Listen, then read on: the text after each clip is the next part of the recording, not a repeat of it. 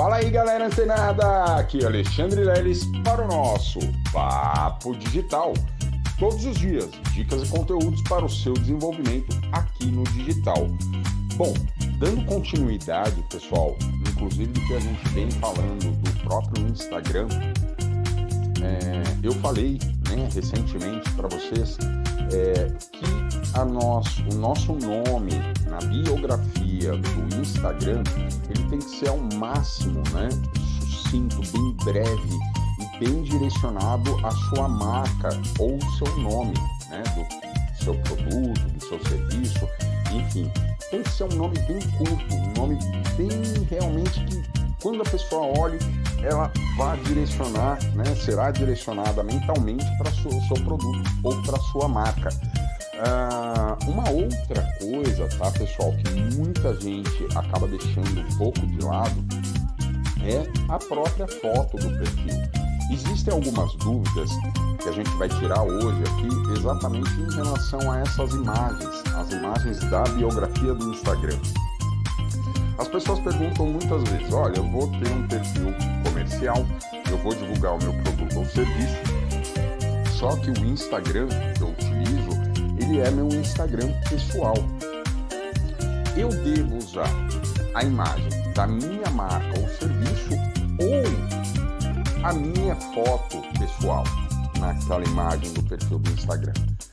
Olha, veja bem, é, se você não tem aí alguns seguidores, você não tem uma autoridade ainda no Instagram, a autoridade que eu digo seriam acima de 10 mil seguidores nesse perfil, tá?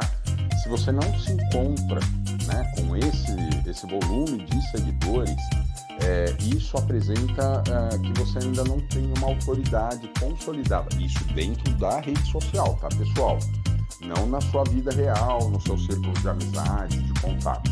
Mas no Instagram você não tem a autoridade relevante para que você mantenha uma foto, uma imagem do seu produto ou serviço.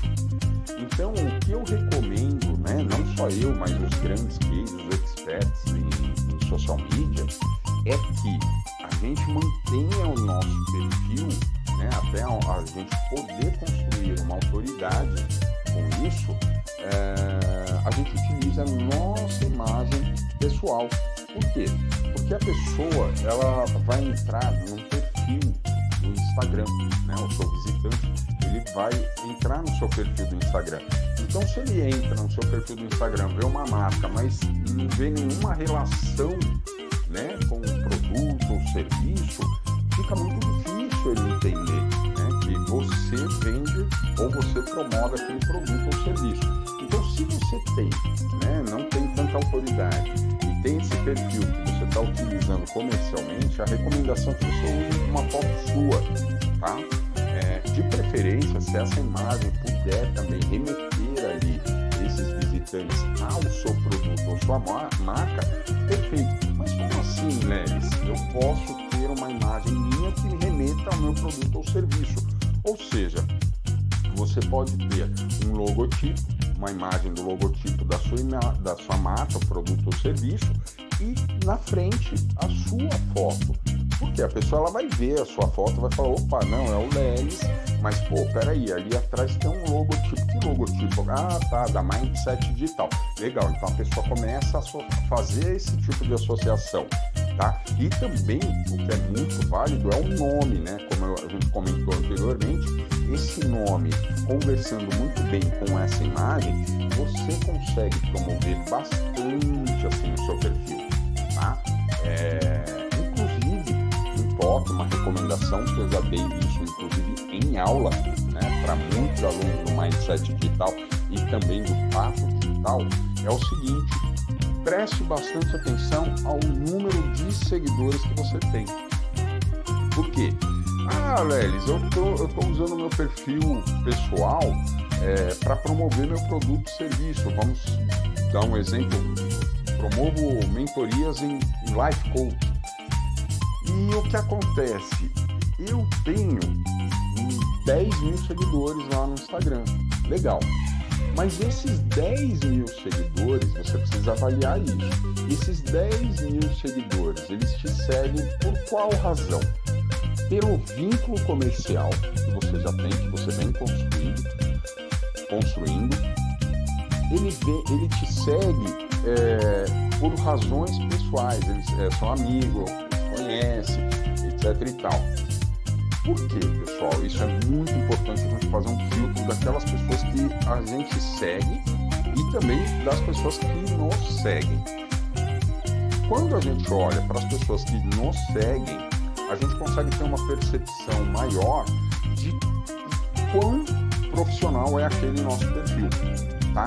Porque veja bem, de 100 pessoas que te seguem, se 50 são de, de cunho pessoal, as pessoas conhecem pessoalmente e nem sabem o que você faz da vida, mas te seguem né, no âmbito pessoal. E outras 50 no âmbito profissional, você pode decidir, opa, não, vou deixar esse perfil aqui para pessoal e vou eliminar aqueles seguidores. Eliminar da seguinte forma: você pode criar um outro perfil e pedir para que essas pessoas interessadas somente no seu produto ou serviço te sigam lá. Ou você configurar dessa forma anterior que eu falei para vocês, usando esses critérios, né? Ah, uma outra coisa muito importante é a gente prestar atenção em quem a gente está seguindo no Instagram. Por quê? Conforme, vamos supor, dar outro exemplo. Aí você tem, você segue 100 pessoas também. Só que 50 dessas pessoas são voltadas totalmente para o seu nicho de trabalho, no seu, seu campo de atuação, tá? E as outras 50 que você segue não tem nada a ver. Seu nicho de atuação vai nem concorrente, nem nada, tudo âmbito pessoal. E aí o que acontece? O algoritmo do, da rede social, ela vai ficar um pouco confusa. Né? Ela, ela muitas vezes ela vai trazer para você pessoas né, interessadas, é, muitas vezes em te seguir no âmbito pessoal e não no profissional. Então, quando você segue pessoas que realmente estão voltadas para o seu nicho, interessadas no seu nicho, concorrentes, grandes cases, né, influenciadores, mas voltados para o seu nicho, cada vez mais o algoritmo vai trazer essa, esse, esse tipo de seguidores para o seu perfil, para conhecer o seu perfil, tá certo? Então, ó, vamos continuar ligado, fica antenado que amanhã tem mais Papo Digital. Até lá!